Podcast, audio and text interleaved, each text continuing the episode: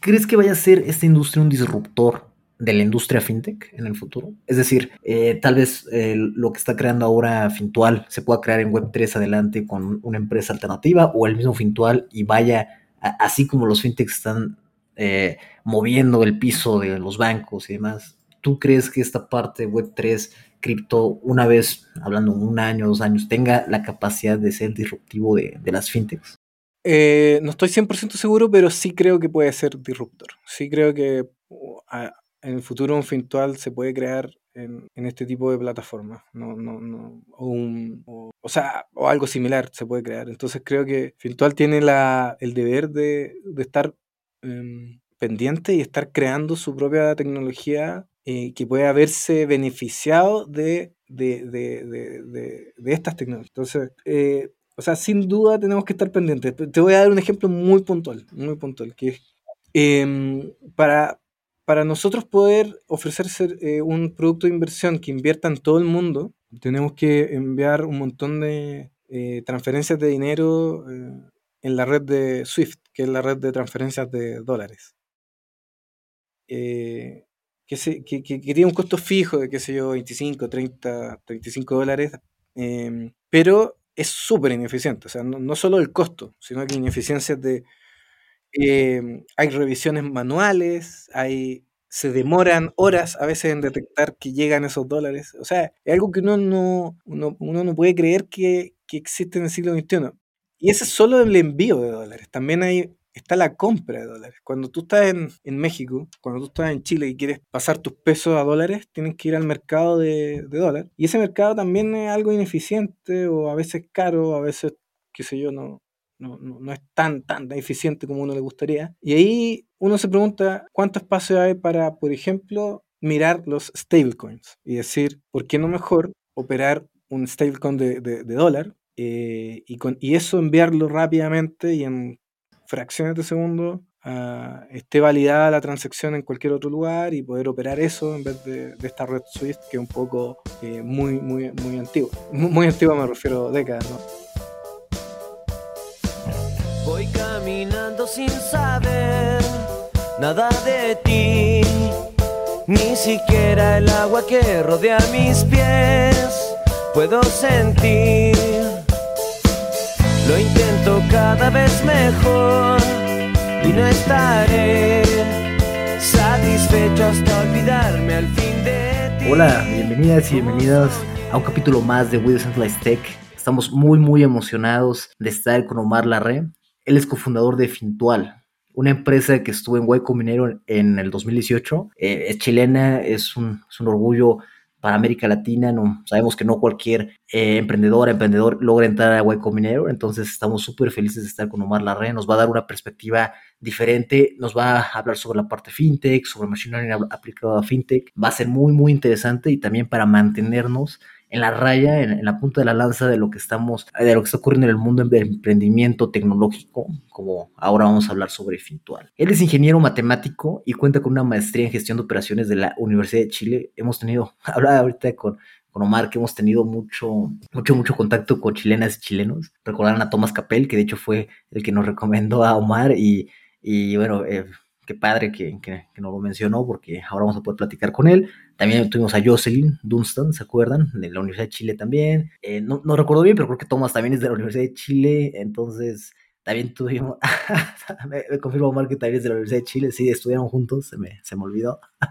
también estuvo, también estu, estuvimos con, con eh, con Cañete, que, que, fue uno de los creadores de BERT en español, entonces el modelo más usado en español para lenguaje, también de la Universidad de Chile, y hemos estado también con Álvaro, que es también de la Universidad de Chile, creo que él sí es de la Pontificia, entonces no, no recuerdo bien, pero lo recordarán como el director del CENIA, Centro Nacional de Inteligencia Artificial, una joya que está creando un montón de, de modelos abiertos, de, de, unión en la comunidad latinoamericana y en particular agrupa universidades como la U de Chile, como la Pontificia, entonces es una joya que, que tenemos en, en, América Latina. Y bueno, eh, me llama mucho la atención la cantidad de chilenas y chilenos que hemos tenido, mucho, mucho, mucho talento. Y ahora vamos a ver un poco la perspectiva desde el lado del emprendimiento y la parte FinTech con Omar Larre, que de hecho también estábamos hablando que ya hemos tenido muchos Omares, recordando a Omar Flores de Twitter, Omar Sanserio de Joven Face, el primer episodio, yo mismo me llamo Omar, entonces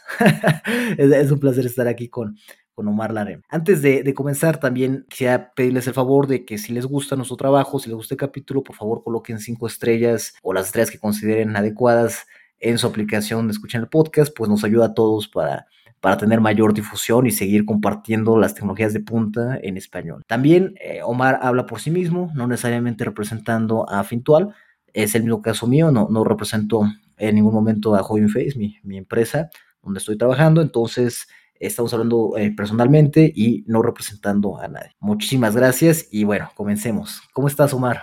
Eh, muy bien, Omar. Muchas gracias, Tocayo, por la invitación. Eh, me, me, siento digno que me hayan invitado entre tantos, digamos, buenos invitados que han tenido en el pasado. Me siento un poco. no, hombre. Quizás en deuda, no sé si sea, tenga, digamos, un, día a día tan técnico, tan elevadamente técnico como los anteriores, pero muchas gracias por la invitación. No, no, para nada. El, el, el orgullo es nuestro estar con un fundador de empresa YC, creo que nos abre un montón, un montón la mente y, bueno, o sea, aquí hablamos de tecnología en general y creo que la parte del emprendimiento es clave, si no, pues nos quedamos un poco en la investigación y luego hay que, hay que hacer la transferencia tecnológica para llegar a, las aplicaciones que, por ejemplo, ahora la vamos a ver con FinTech y Fintual. Totalmente. Omar, cuéntanos ¿Qué, es Fintual y en qué has estado trabajando en el último año? Fintual es una plataforma eh, de internet y una aplicación móvil que te permite ahorrar e invertir de forma rápida, de forma simple, segura. Eh, básicamente eso. Eh, la diferencia de lo que existía antes es que antes era muy burocrático, muy lento, con mucha jerga extraña de inversiones y acá queremos hacer eso fácil simple. Ok, ¿y qué, plan tienen o qué han estado trabajando en, los últimos, el último año? En varias cosas. Eh, básicamente lo que, lo que tenemos en la actualidad es eh, una oferta de fondos mutuos y fondos de inversión creados por nosotros, o sea, con nuestra marca. Son estrategias optimizadas en términos de riesgo-retorno, eh, de bajas comisiones y que permiten invertir en, mercados globales. O sea, alguien puede invertir desde ahí literalmente un peso, tanto en Chile como en México, y puede eh, estar invirtiendo en literal miles de empresas alrededor de todo el mundo eh, con, con, ese nivel de monto, o sea, montos bajísimos. Ok, qué interesante. Y, perdón, olvidé comentar en la introducción que Omar es muy activo en Twitter te le recomendamos seguirlo. Eh, su Twitter lo vamos a poner abajo en la descripción, pero se los adelanto que es arroba Omar así como suena. Eh, lo pueden encontrar en Twitter, es, es bastante valioso seguirlo. Y Omar, cuéntanos, eh, recientemente, bueno, no recientemente, sino que dejaste un tweet pineado, pint fijo, en el que mencionabas que recomiendas la Startup School de YC, y en específico porque, bueno, ustedes pasaron por ese proceso en 2018, pero que eh, fundar una empresa fue distinto a lo que uno quizás aprende en la, en la escuela de negocios o, trabajando en una empresa pues un poco más tradicional, ¿no? Entonces, ¿puedes contarnos un poco más sobre, sobre, sobre, sobre este, este punto, ahondar un poco en ello? Sí, es bien, es bien, bien interesante. Yo, yo vengo de, de, una experiencia de trabajo corporativa, digamos, de trabajar en un banco grande, en, en, el, probablemente el banco más grande de Latinoamérica, eh, y eh, llegar a fundar una startup de cero es totalmente distinto de una experiencia corporativa. Eh, por miles de cosas. Por ejemplo, cómo trabajar eh, en, equipos tan pequeños donde, qué sé yo, ocho personas eran todo, la compañía, eran, toda la compañía eran solo ocho personas, versus llegar de una corporación gigante de decenas de miles de personas.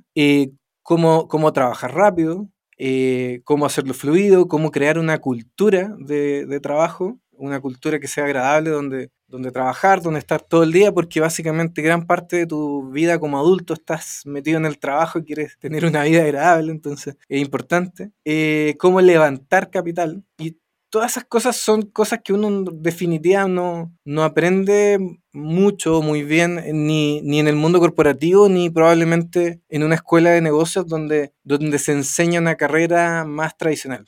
Ok, ok, a veces y es un tema bastante recurrente que vemos en, el podcast, que a veces el camino que si volviéramos quizás a empezar, no sería como, bueno, a veces estar en la universidad, eh, a veces es importante, a veces no, no tanto, ¿no? Y en este caso, bueno, vemos que tal vez la, la escuela de negocios, oye, me voy a meter a estudiar el MBA, la maestría en, en, administración de negocios para fundar mi empresa, bueno, pues puede que, puede que no sea, puede que el camino sea diferente, ¿no? Exactamente, no, exactamente. Creo que, creo que si alguien eh, quiere seguir un camino tradicional, el MBA está súper bien, pero, pero alguien que quiere fundar su propia startup, su propia, digamos, eh, compañía tecnológica en especial, creo que vale mucho más la pena pasar por una aceleradora tipo YC que, que una escuela de negocios. ¿Y podrías decirnos qué habilidad, qué circunstancia, qué cosa en tu vida crees que haya sido clave para tu éxito actual? Yo sé que tal vez son varias, pero si pudieras como reducirla a la más importante, ¿cuál sería? Yo creo que es una pregunta difícil, pero creo que dándole vueltas es, la curiosidad, la curiosidad de saber cómo funcionan las cosas por dentro, cómo funcionan las cosas, digamos, en, su forma más profunda, más basal. Eh, y esa curiosidad eh, a veces se, encamina en otras cosas. en, mi caso se encaminó en, en estudiar matemáticas, en estudiar ingeniería, eh, pero también se, eh, se encaminó en, en, saber cómo funciona la ley, por ejemplo, para poder crear un producto tecnológico acorde con la regulación de cada país, o cómo crear un producto donde la interfaz, la, la experiencia del usuario eh, sea fácil, pero, pero por dentro tenga complejidades grandes para que funcione bien, funcione eh, con bajos costos o qué sé yo, se pueda invertir, como te decía al principio, desde un peso que suena simple, pero no es tan simple. O sea, cuando uno invierte desde un peso, literal hay miles de procesos por debajo que hacen que eso funcione bien. Eh, y, creo que la curiosidad de aprender cómo funciona cada uno de esos procesos eh, para mí fue para mí fue importante. ¿Y, cómo fue ese paso? O sea, yo creo que fue la curiosidad, pero, pero bueno, cuéntanos un poco más ese paso de, seguramente estabas relativamente bien en, la empresa donde estabas, en el banco. O sea, estabas, me refiero, pues seguramente eh, bien establecido y todo. Y bueno, entrar al riesgo de crear algo de cero eh, debe haber sido, pues, pues, fuerte, ¿no? Un cambio fuerte. Sí, estaba muerto de, miedo, para ser honesto. Eh, muerto de miedo, tenía, tenía digamos, ahorros suficientes para, para, para poder, digamos, vivir eh, sin un trabajo estable por 12 meses. Y con eso dije, bueno, esto es suficiente para cubrir los miedos y, me lanzo ahora que la vida es corta. Y, podía, y podía partir con, con, socios que valoro mucho, que son muy buenas personas, muy buenos socios, que, que Andrea, Agustín y Pedro, que son mis, mis socios en, en, esta aventura. Entonces creo que, que, que eso me ayudó, pensar que, que, iba a trabajar con gente inteligente, muy simpática, muy buena onda, eh, pero igual tenía miedo. Yo creo que es como, eh, ¿cómo, haces para, para, pues a pesar de tener el miedo, pues hacerlo? O sea, ¿qué, hiciste? ¿Hubo un proceso mental? ¿Cómo fue? No, creo, o sea, creo, creo que fui el más cobarde de todos, de, de los cuatro, somos cuatro los cofundadores. Fui el más cobarde en, en, en, en, en el, en términos de que al final yo fui el último que renuncié. Entonces, fui el que más le costó y todo. Eh, creo que ellos me ayudaron mucho a convencerme y, y como te digo, o sea, eh, para muchos fue una locura y quizás, qué, sé yo, para mi mamá fue una locura, pero, pero nada, si, si te lanzas a trabajar con gente buena, muy inteligente, muy buena onda, eh, las probabilidades de que resulte algo interesante son altas. ¿Y, renunciaste antes o después de YC del 2018? Eh, antes, o sea, yo renuncié y luego postulamos a YC en, en diciembre del 2017 y, y no quedamos. No, fue muy triste, no, no quedamos. Nadie queda la primera, ¿no? No, casi nadie, casi nadie queda la primera. Em, y luego, y luego postulamos el, el 2018 y quedamos y ahí fuimos, fuimos presencialmente, estuvimos allá en Mountain View eh, tres meses trabajando en, en las oficinas de YC y bueno, fue súper bueno, súper eh, digamos, no solo entretenido, sino que difícil, eh, desafiante y, útil. Fue como tu mejor universidad posible, ¿no?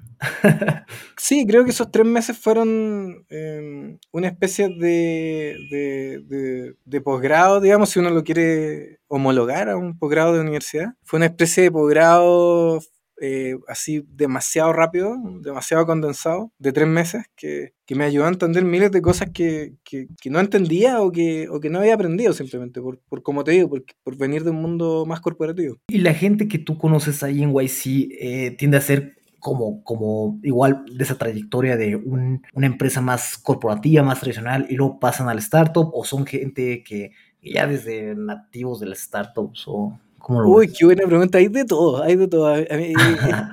yo me acuerdo que habían tipos de... Mm, e, e, es muy, muy, muy buena la, la, la, calidad y, y, tipo de personas. Eh, habían tipos de 40 años, de 50 años que pasaban por un mundo corporativo y querían hacer su propia startup y que venían con un conocimiento increíblemente bueno de cómo funciona una, una industria específica o un área específica dentro de una industria y querían arreglarlo porque veían que había un problema gigante y querían solucionarlo y, sabían muy bien los dolores que habían en, ese, en esa industria en particular. Pero también estaban estos tipos estos recién graduados de Stanford, hipergenios de 21 años, eh, con, con, con, a veces con incluso doctorado a los 21 años y que, y que venían eh, con una tecnología nueva que querían eh, vender y, y también, increíble, o sea, hay de todo, hay de todo tipo de, de, founders. Hay estos, estos que vienen con muchas canas, con mucha experiencia y quieren arreglar algo que saben que está funcionando mal. Y estos tipos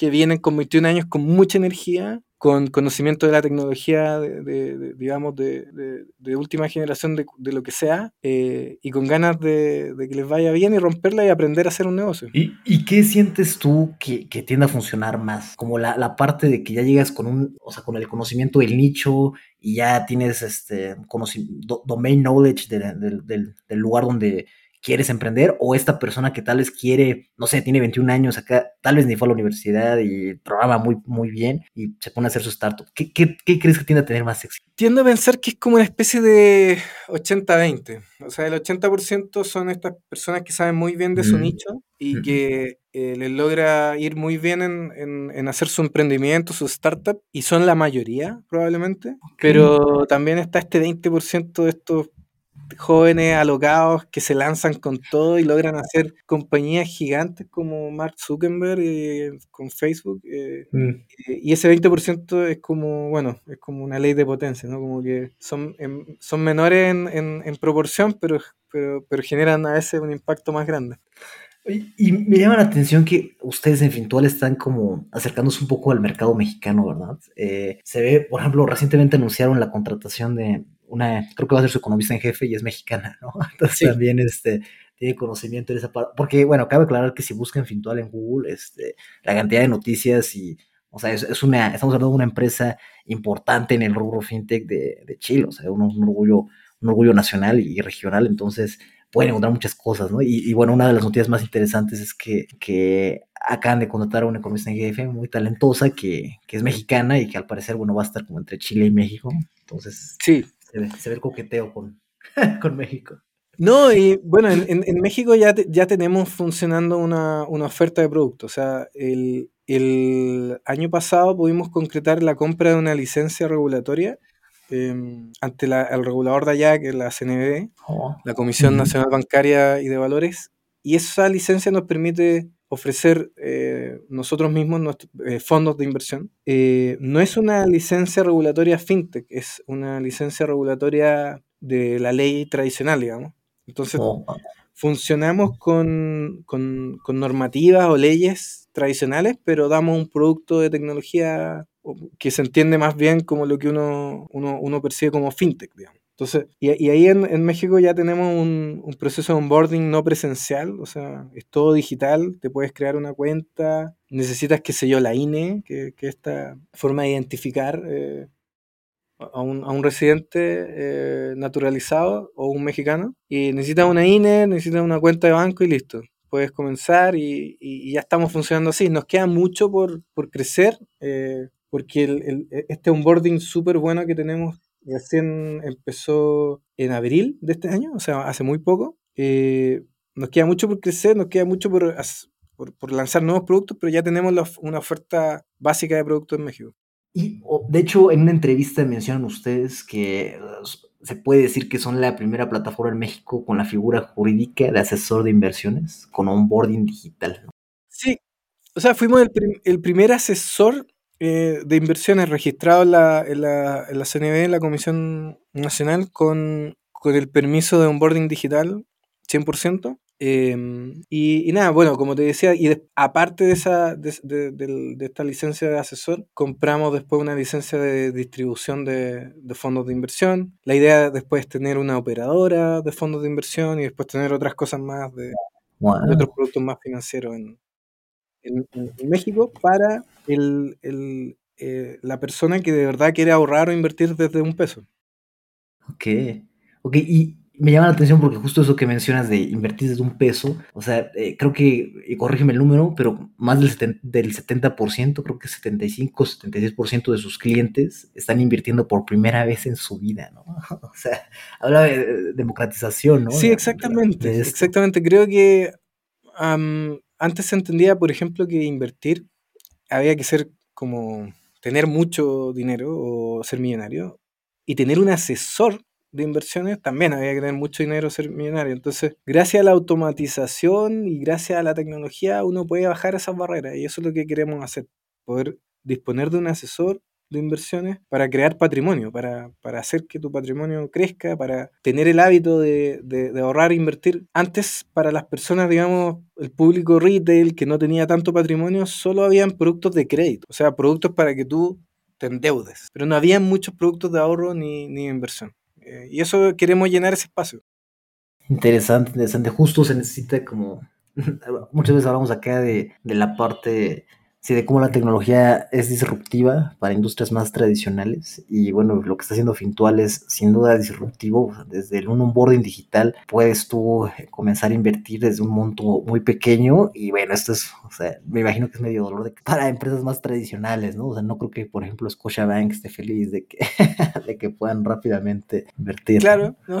pero bueno, es parte de, de, competir, ¿no? Este, esa es la idea, ¿no? Competir en, mm. en condiciones justas. Yo creo que en México hubo como, o sea, los, no me acuerdo si fue en México o en Argentina, que los bancos se pusieron un poco agresivos con las fintechs, en el sentido de que pues, no les agradaba. Uy, yo me atrevería a decir que en todos lados. No, no, ah, no, depende del país, sí, en todos lados. En todos lados se han puesto algo agresiva o más o menos agresiva, depende, depende de qué, pero, pero es normal, es normal. Llega alguien a competir y bueno, les molesta un poco al principio, pero al final es bueno para todos, es bueno para ellos, es bueno para, especialmente para los clientes y para las personas que reciben esos servicios. Claro, total, porque bueno, 76% de sus clientes invierten por primera vez, tremenda cifra, ¿no? O sea, estamos hablando de que sí si hay una, o sea, y esas personas que sin Fintual, ¿qué hubieran hecho, no? Tal vez seguirían sin invertir unos Claro, probablemente lo dejarían, qué sé yo, debajo del colchón o qué sé yo, en, detenido, detenido en la cuenta, en la cuenta corriente, la cuenta del mm. banco. Em, con, el, con, el, con el problema de que tener el dinero en la cuenta del banco en momentos en que la, inflación está alta y que las tasas de interés están altas, eh, no tiene ningún sentido. Lo único que estás haciendo es, es perder poder adquisitivo, es como que tu dinero se, se achique cada vez más si, si no lo tienes invertido. Claro, la inflación está en números récord por mm, México. No estoy bien seguro en Chile, pero me imagino que también debe estar elevada. Entonces, bueno, pues eh, se necesita algo así. Como dices, las tasas de interés, digamos, nos convienen, ¿no? Para, y es un buen momento. Entonces, parte de democratizar la parte financiera, ¿no? Que, por ejemplo, en México, la, gran parte del país es desbancarizada, ¿no? Creo que el 50%, ¿no? Tú tendrás el dato exacto. no, y, no, no, tengo el dato en este momento, sí, pero... Elevado. elevado. Comparado a la región, elevado, sí. Sí, es elevado, sí, sí, sí. Y bueno, pues era hora de que, de que sí llegara, de que, de que lleguen estas alternativas para hacerlo todo más fácil, porque por lo común la gente no, no confía mucho en, el, sistema financiero. Es una de las causas, he leído que es una de las causas por las que sí, no hay tanta, tanta acceso, por ejemplo, a cuentas bancarias en el país, en México. Pero bueno, eh, lo, lo, bueno es que tenemos este tipo de, ustedes como emprendedores, tratando que además se van a expandir a a España, ¿no? Y eh, Argentina, otros mercados. O sea, no sé si España. Eh, la idea es expandirse. Eh, no, puedo decir exactamente dónde todavía, pero, pero al menos ah, al menos la idea es expandirse y actualmente, como te decía, estamos funcionando en Chile y en México. Ok, ok, perfecto, perfecto. Oye, y, y, y también vi un tuit muy interesante tuyo que hablaba sobre Juan Milacura, el mapuche, y mencionabas que es como un héroe, pues que, que no es, no se habla mucho de él, pero que, eh, bueno, eh, y, y, escribiste un libro sobre él. ¿Qué, qué, qué te, qué, podemos aprender?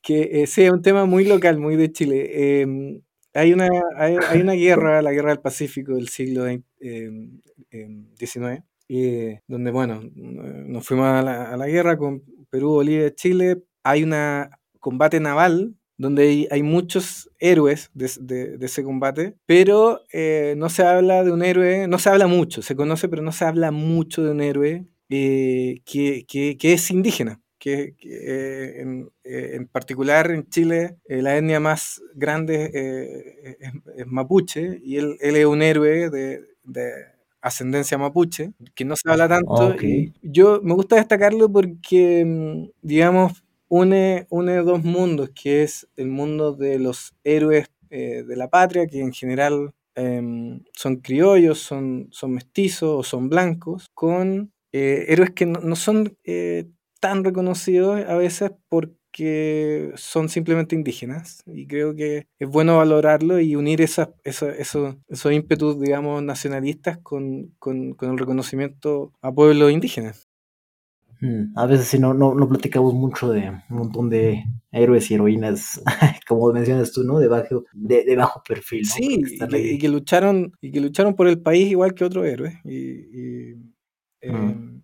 y, y, claro, creo, creo que sería bueno reconocerlo un poco más, en, en, especial en el contexto donde, bueno, las redes sociales han, han, han explotado esa, esas peleas entre, entre nacionalismos y diferencias étnicas etcétera. O sea, creo que, que es bueno recordar que, que, que, el mundo no es blanco y negro, sino que hay un montón de puntos mm. de unión.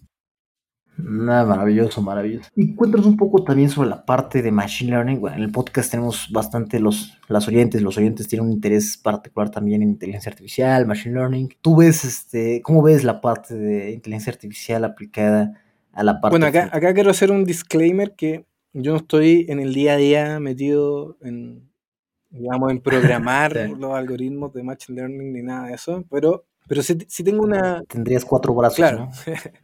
pero, sí, pero, sí, tengo una visión de lo que está pasando y eh, en la práctica. Eh, y, ahí, y, y, ahí sí hay mucho. Eh, en, el, en, el, en, en FinTech en particular hay un tema que es un poco aburrido, pero súper importante, que es el conocimiento del cliente para poder evitar eh, problemas como lavado de activos o financiamiento del terrorismo, donde uno tiene que conocer que el cliente existe, que es él el que creó la cuenta, que no está en alguna lista o en alguna noticia relacionada con, qué sé yo, narcotráfico, terrorismo, lo que sea. Y ahí antes el proceso era físico, presencial, era un, un asesor de inversiones o era un, un, un, un promotor de inversiones que, que, hablaba cara a cara con el cliente, le, le, le pedía sus datos, le pedía sus, su identificación, etc.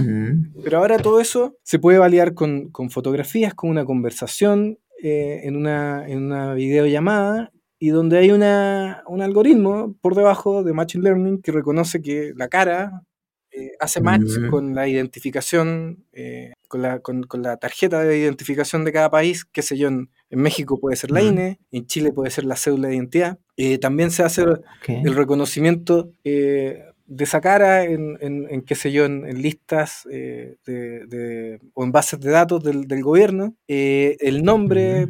eh, se, va a buscar a listas de, que se, de, lo que te contaba, listas negras que, a veces hay. Se puede reconocer si el nombre está bien o mal escrito, si la firma estaba bien hecha o no. Y esos reconocimientos que suceden en, en, en cosas de segundos eh, ocupan bastante, bastante de las nuevas tecnologías, en especial de Machine Learning. Oye, y el año pasado recién recibió una inversión fuerte de parte, bueno, creo que fue liderada por, por Sequoia, que es, bueno, muy, muy, este, con una, una, empresa de inversión de capital de riesgo muy prestigiosa. Entonces, bueno, primero, primero felicidades, qué, qué, qué interesante. Y segundo, ¿qué tal? ¿Cómo es interactuar con estos monstruos de la, de la inversión? Eh, ¿Alguna recomendación? ¿Cómo te has sí, sentido? Eh, o sea, es un, es un paso que valida el trabajo que hemos estado haciendo desde el 2018 y es eh, realmente debe ser el fondo top 2 probablemente del mundo en, venture capital, o sea, en, en capitalizar a startups tecnológicas. Eh, es un desafío gigante porque mm, te exigen más, te exigen mucho más y, uno se tiene que poner eh, un poco en la línea y, a veces uno como fundador siente un poco síndrome del impostor pues, de por qué, sí, de por qué una firma tan grande como Sequoia eh, te mete una inversión, pero bueno, a veces uno dice, ya, ok, esto, tiene que ver con un montón de trabajo que uno hace, no, no tiene que ver con, más que eso. Eh, sí, o sea, es que de verdad han, qué sé yo, han invertido a WhatsApp, eh, YouTube, Apple. Entonces, claro, ¿en qué, ¿en qué momento se fijaron en, en, Latinoamérica y en, y en, particular en ti? ahí, ahí, ahí uno dice, bueno, quizás se equivocaron, no sé. Eh, y ahí parte el síndrome del impostor.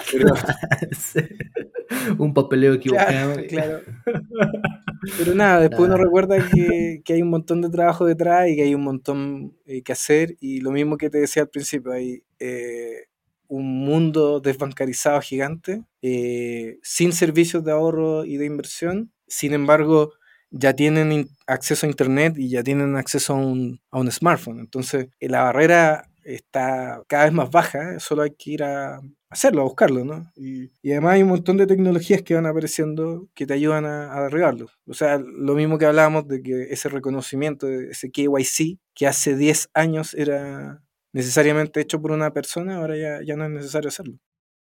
Ah, qué interesante. Y me encanta que los entrevistó Bloomberg y uno de tus cofundadores dijo, el objetivo para los siguientes 18 meses es México. sí. Así tres veces México. sí, sin ir más lejos, el, 6 de julio tengo un vuelo a Ciudad de México donde me voy a quedar un año viviendo. Un año. ¿En serio estás Sí, me voy a quedar. siempre voy, voy básicamente mes por medio, pero me voy a quedar un rato más y, nada, feliz de, estar allá, eh, de ayudar en lo que se pueda, de, crear un, un, equipo bueno allá, que ya se está creando. Hay eh, más de 40 personas en, la oficina de México y son todas súper buenas, pero hay que seguir creciendo y hay que seguir creando productos que la gente quiera usar. Las empresas chilenas tienen buen match con, México, ¿cierto? Porque muchas startups chilenas empiezan en Chile y, también su siguiente mercado casi eh, tiende a ser México, ¿no? Por ejemplo, pienso en Corner Shop, ¿no? Que sí, creo, que el mejor ejemplo es Corner Shop.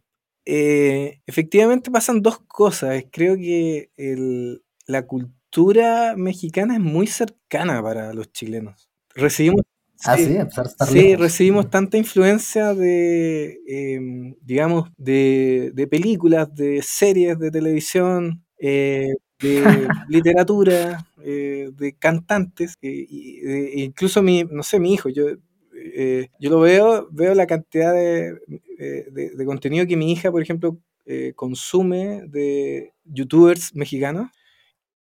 Incluso a veces tiene un acento mexicano, mi hija. claro, entonces es, natural, es una, cultura que nos parece cercana, una idiosincrasia que nos parece cercana, pese a la distancia geográfica, al punto que, qué sé yo, doy un ejemplo, viajar a Sao Paulo, que queda muchísimo más cerca eh, que Santiago, eh, desde Santiago de Chile, viajar a Sao Paulo es como viajar a otro continente. Viajar a Brasil es casi mm. viajar a otro continente. Es eh, otra idiosincrasia, otro, bueno, otro, otro, otra, otro, otra lengua, otra arquitectura, otra forma de pensar. Pero viajar a México uno se siente un poco más como, como estar en la capital de Hispanoamérica. Ciudad de México, Ciudad de México es, para mí eso, es como como la capital de, este subcontinente que es Hispanoamérica. Wow, oh, qué interesante. ¿Te gustan los tacos me, y la comida me Encantan, me encantan la, comida mexicana, me encanta. y, eso, eso, bueno, eh, esa sensación de capital de Hispanoamérica tiene que ver con que es más, eh, la comida es más rica también, es, hay más gente en Ciudad de México, es gigante. Eh, la gente es más simpática, es todo más, todo más. Yo que me mencionaba una persona de Argentina como, no, mi, mi hija ya está diciendo pastel en vez de torta y, no, no, tenemos que corregir. es torta. Pero, no sé, yo encuentro eso, me encanta, me, encuentro bonito que, que de a poco culturalmente Hispanoamérica sea más cercano, que no sea en islas los países, sino que, haya una mm. identidad de cercanía, con, obviamente con, los sabores y diferencias locales, pero, pero al menos que no se sientan tan distintos unos de los otros. ¿Qué consejo le darías, por ejemplo, a una persona que tiene 18 años y dice, ¿sabes qué? Yo quiero emprender, quiero tener mi startup fintech eh, con capital de riesgo de Sequoia en algún punto, ¿no? Mi sueño es ser una emprendedora fintech, o sea, grande, grande, grande. 18 eh, años, o sea, apenas está como construyendo su camino. ¿Qué lo, le que, lo que le diría es que em, si, si, o que entre a la universidad alguna carrera que le guste realmente mucho, y, y que si no le gusta que se vaya a la universidad y emprenda, pero si no quiere entrar a la universidad, Internet tiene muchísimos buenos cursos ahora de, qué sé yo, eh, ingeniería de software. Y, hay mucho que se puede aprender en, Internet, a diferencia de, años atrás que no se podía simplemente. Eh, que se devore todo lo que hay de contenido valioso en, en qué sé yo, Coursera, Udemy o eh, Lambda School, Y Combinator. O sea, hay un montón de conocimiento que creo que en aprenderlo uno se podría demorar un par de años y es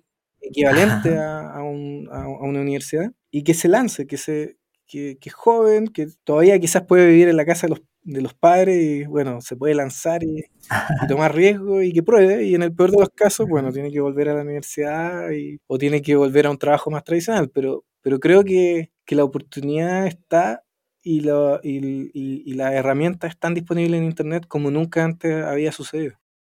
Si, por ejemplo, tu, tu hijo te dijera, oye, papá, no voy a entrar a la universidad, me voy a dedicar a, quiero emprender, no voy a entrar a la universidad, ¿tú qué le dirías?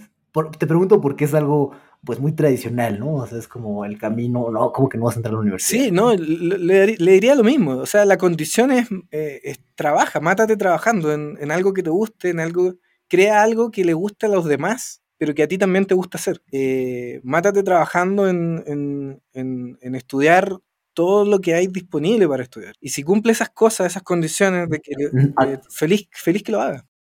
Ok, ok, ok. Porque no es un pensamiento tampoco tan común, o sea, no es el pensamiento promedio de tal de las familias latinoamericanas, ¿no? Quizás es como universidad. Eh, no, no, no es el pensamiento, pero, eh, pero, pero lo he visto, he visto casos de éxito de personas que, mm, que entraron a la universidad y se van eh, y que les va bien después y no estoy hablando de, de, de, Zuckerberg, estoy hablando de personas que no muy conocidas, pero que en los últimos dos años lo han hecho y le ha ido bien. Entonces creo que, creo que son, son cosas que se pueden hacer. Em, a mi hija en particular les pediría que quedaran en la universidad, que demostraran que puedan y que quizás que, si mm. quieren entran, si quieren no, pero al menos que, que demuestren que pueden hacerlo.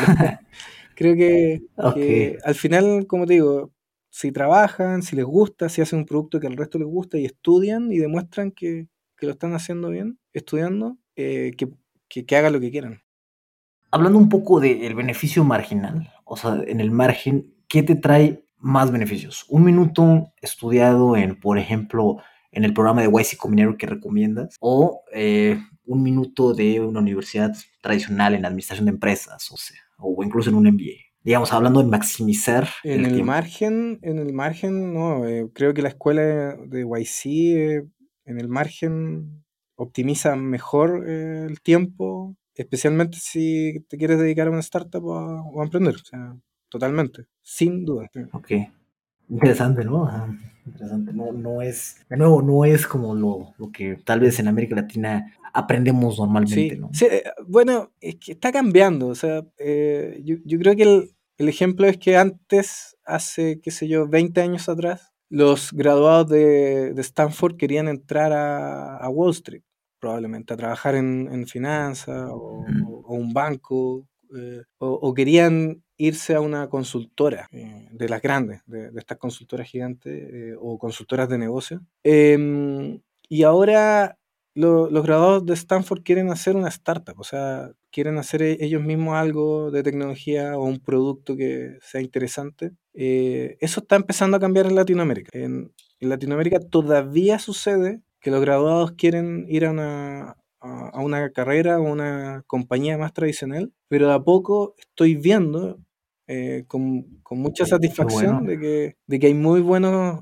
eh, graduados de universidades, recién graduados, que, quieren hacer eh, una startup o trabajar en una startup, que, también es importante. O sea, lo que está pasando es que los graduados en Stanford, los, los mejores graduados se van a una startup o quieren trabajar en una startup o hacen su startup. y eso va a suceder. Va a suceder en Chile, va a suceder en México, va a empezar a suceder en toda Latinoamérica. Lento porque hay todavía un, rezago cultural y todavía somos más conservadores, pero va a suceder.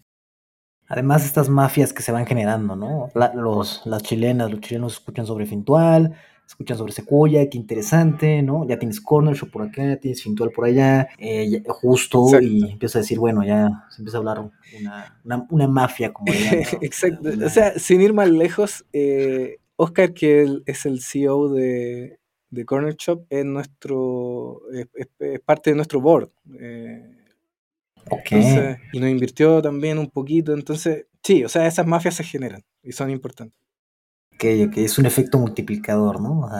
uno más a Sequoia y empieza a ver mañana dos, mañana cuatro. Exactamente, exactamente. Sí, sí, de hecho, de hecho el, año 2018, eh, quedar en, en, en, YC, en Y Combinator, no era tan eh, común eh, para un latinoamericano habían quedado algunos, qué sé yo, Rappi, había quedado, y, habían quedado unos tres más antes, pero no era nada común. Y, y, de, a, poco, y de a poco se abrió, se abrió a Latinoamérica y ahora, ahora es mucho más probable quedar. Antes, cuando nosotros entramos, había muy pocos que habían entrado. Entonces, de verdad, esas puertas se comienzan a abrir y, funcionan. O sea, ¿Ustedes fueron los segundos chilenos? ¿Terceros? Los primeros chilenos que quedamos en YC.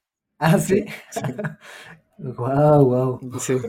Oye, Omar, y no sé si esta pregunta, pues obviamente no, no te la había mencionado antes, pero yo creo que algo obligado aquí es, más para una fintech, que es cómo ves el mundo de la Web3, el mundo blockchain. Ustedes, ustedes tienen ojo para allá, no es un objetivo, no les llama la atención. ¿Qué opinas sobre esto? Eh, no es un objetivo en sí mismo para nosotros, porque nosotros queremos eh, administrar el patrimonio, la riqueza de las personas y si, y si nos damos cuenta de que, de que hay una necesidad de administrar, qué sé yo, tu, tu, tu cripto riqueza, eh, ya sea eh, como, qué sé yo, si tu riqueza está conformada por criptomonedas o por NFTs, tratar de, de, ayudar a eso y, y, y en ese sentido podemos ser parte de, de, de, del, del, mundo web 3 desde esa forma de ver las cosas, desde poder ayudar a, a conservar o a crear tu riqueza, em, pero directamente no, no, no, no, es difícil que lo, lo empujemos. Creo que em,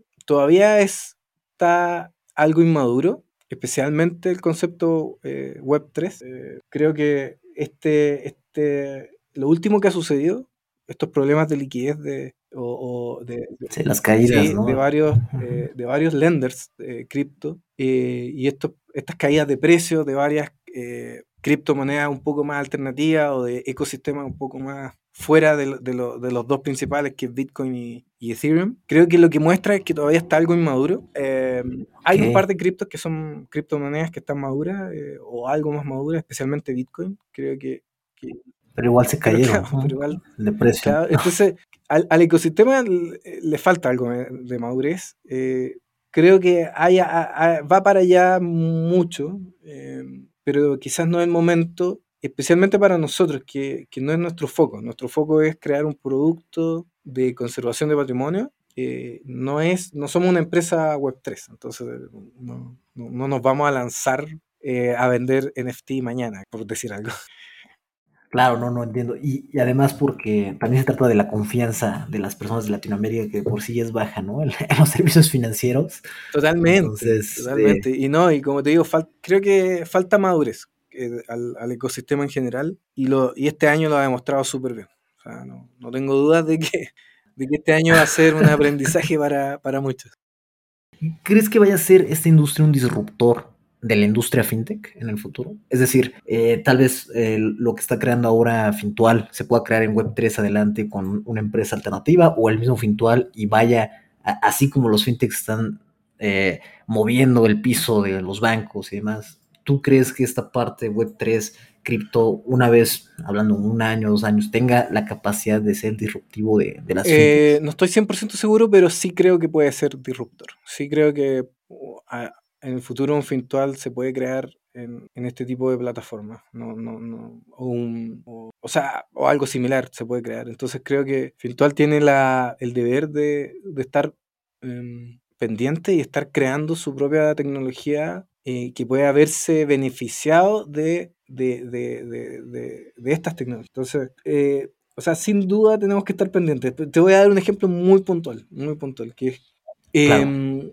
para, para nosotros poder ofrecer eh, un producto de inversión que invierta en todo el mundo, tenemos que enviar un montón de transferencias de dinero en la red de SWIFT, que es la red de transferencias de dólares. Oh, que, tiene un costo fijo de, qué sé yo, 25, 30, 35 dólares, em, pero es súper ineficiente. O sea, no, solo el costo, sino que ineficiencias de... Em, hay revisiones manuales, hay se demoran horas a veces en detectar que llegan esos dólares. O sea, es algo que uno no, uno, no puede creer que, que, existe en el siglo XXI. Y ese es solo el envío de dólares. También hay está la compra de dólares. Cuando tú estás en, México, cuando tú estás en Chile y quieres pasar tus pesos a dólares, tienes que ir al mercado de, de dólar. Y ese mercado también es algo ineficiente o a veces caro, a veces, qué sé yo, no, no, no, es tan, tan eficiente como uno le gustaría. Y ahí uno se pregunta cuánto espacio hay para, por ejemplo, mirar los stablecoins y decir, ¿por qué no mejor operar un stablecoin de, de, dólar eh, y, con, y eso enviarlo rápidamente y en fracciones de segundo ah, esté validada la transacción en cualquier otro lugar y poder operar eso en vez de, esta red Swift que es un poco eh, muy, muy, muy antigua. Muy, antigua me refiero a décadas, no, eh, y, la respuesta en realidad tiene mucho sentido. Lo que pasa es que el mercado eh, está un poco inmaduro en stablecoins, o sea, el mercado de FX, el mercado de, qué sé yo, cómo, cómo se comporta el precio de un stablecoin como el USDC con respecto al peso mexicano. Ese mercado a veces está un poco inmaduro, puede tener precios no tan buenos, pero puede ir mejorando, el mercado puede ir mejorando a poco. Y después la pregunta es, ¿qué tan seguro es eh, este stablecoin? ¿Quién, quién, quién lo respalda y todo? Y creo que este año eh, ha sido muestra de que, un mal ejemplo.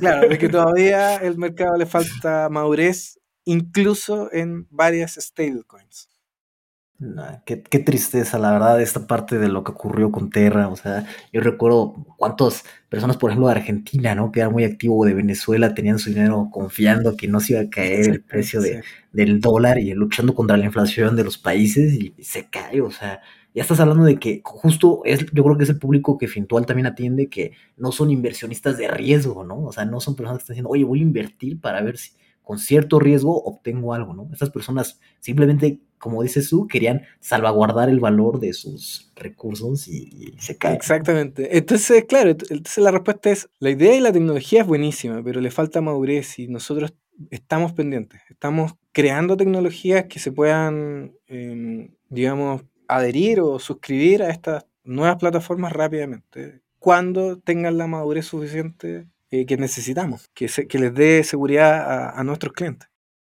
y a la vez tienen que estar ágiles, me imagino, ¿no? Porque yo creo que pues una moraleja de todo esto es que también eh, los bancos se, se, duermen y ¡pum! llega un fintual, ¿no?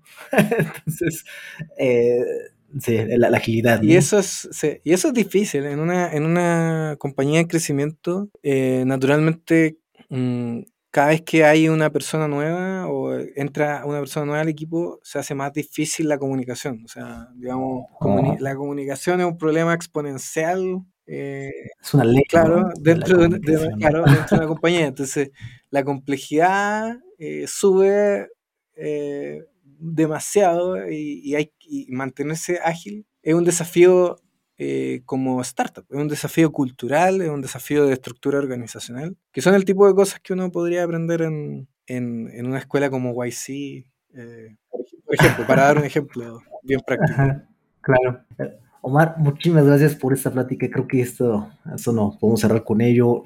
nos pareció súper interesante la parte fintech, la parte de la tecnología, en, la, en, los servicios financieros, lo disruptivo. Muchísimas gracias también por tu opinión sobre la Web3 y, y conocer más la perspectiva bueno, de alguien que lleva años en, en la parte financiera y saber cómo, cómo, visualiza esta industria. Entonces, muchas gracias Omar por venir y por estar con nosotros. Súper, muchas gracias eh, por tu invitación. Creo que el tema, eh, o sea, no solamente eh, cómo, cómo FinTech y Machine Learning crecen, sino además cómo el, la cantidad de productos que se le pueden ofrecer a, a las personas le, le, queda demasiado. Entonces creo que es un tema en, en pañales eh, que, tienen un par de décadas de, mucho desarrollo. Así que feliz de estar acá hablando de esto y gracias por la invitación.